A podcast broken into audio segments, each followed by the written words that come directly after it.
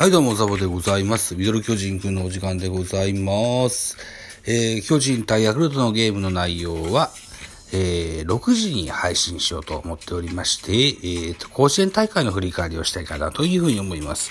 この甲子園大会の振り返りは朝5時半のアップの予定でございます。一つよろしくお願いします。大会2日目8月7日のゲーム、えー、まずは第1試合、青森代表の八戸学院高生対岡山代表の創志学園のゲームの結果でございます。3対7。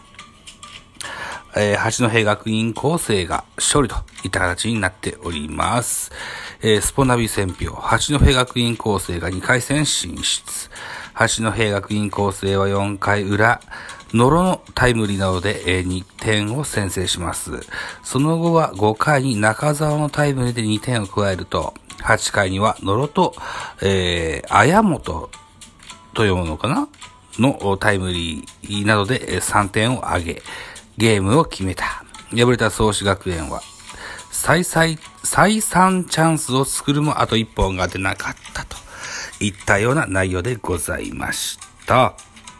えー、っと、ネット甲子園情報でございますが、注目の八戸学園高生の選手として、えー、青森県大会の予選で、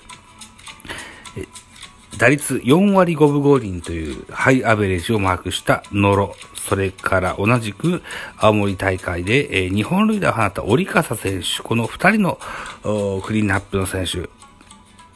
えー、他県から野球留学で来た選手も多い中でですね、青森の2人が、青森出身の2人が、えー、チームの主軸を担ってますよといったようなお話でございました。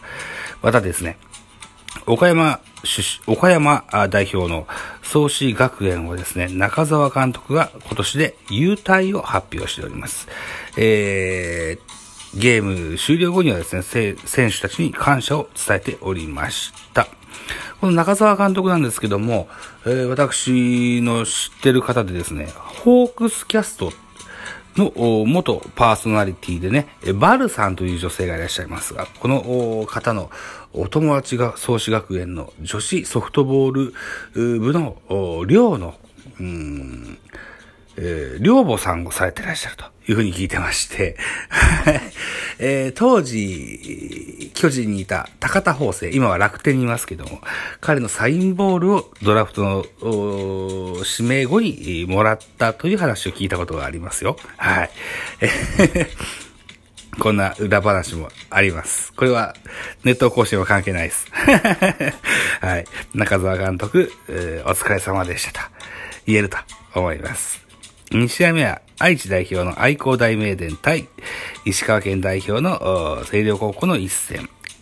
14対2で、えー、愛工大名電の勝利となりました。スポナビ選票です。愛工大名電が2回戦に駒を進めた。愛工大名電は紹介山田と美濃のタイムリーなどで幸先よく5点を先制する。続く2回裏にも山田と美濃のタイムリーなどで5点を追加して終わってみれば15穴14得点を挙げた。投げては先発有馬が8回2失点の行動で敗れた星稜は、投打ともに振るわなかったといった、スポナビの選評でございます。確かにですね、ちらっとしか見てないですけど、サワンエースの有馬がとても良さそうに見えました。はい。えー、注目の選手じゃないかなというふうに思います。またですね、えー、ネット甲子園の方では、星稜高校に触れましてですね、昨年の夏の地方大会はコロナの集団感染で途中辞退をしてしした星稜高校でした。それでも、引退試合、えー、先輩のね、引退試合は笑顔で終えたよと。で、このゲーム、8月7日のゲームもですね、えー、そういう先輩方に習ってですね、えー、大差はつきましたが、笑顔を絶やさずに必勝、必ず笑うと書いて必勝で、えー、ゲームを貫くことできたといったようなお話でございました。第3試合行ってみましょう。第3試合は山田、山形県代表の鶴、鶴岡東対広島県代表、栄新高校の一戦でした。私、あの、前日の配信では、名神と読んでましたね。ごめんなさいね。栄神が正しいですって。結果、12対7で、えー、鶴岡東高校の勝利となりました。えー、ネット甲子園情報でございますと、全試合先制点を奪っておりました。栄新高校、えー、地方大会のことですよね。全試合先制点の止まらない打線が売りの、だ、高校だった。いうことですね。で、監督さんがこの8月7日の日が誕生日で48歳になりますよと。で、この栄新高校は48年ぶりの大会進出を決めたといった記念の日だったんですけども、うん、残念ながらゲームは敗北といった形になったそうでございます。その、えー、勝った方の鶴岡東はですね、3本のホームラン出ましたよ。土屋選手に2本のホームラン、それで前田選手もホームラン打ってます。はい。えー、1試合3本ホームラン出てございます。スポナビ選票、鶴岡東が初戦突破です。鶴岡東は初回、小林昇と関の連続タイムリーなどで4点を先制しました。その後は2回表に土屋のツーラン、7回には土屋と前田のソロが飛び出すなど効果的に得点を重ねた。敗れた敗れたエイシンは、相手を上回る13安打7得点を挙げますも、48年ぶりの夏一勝とはならなかったといったスポナビ選票でございました。はい、えー、そして大会第4試合目でございます。滋賀県代表近江高校対徳島県代表鳴門高校の一戦を8対2近江高校の勝利といった形になってます。スポナビ選票です。近江が初戦突破ですと。近江は1点を追う5回裏、横田と石浦のタイムリーで3点を奪い逆転に成功する。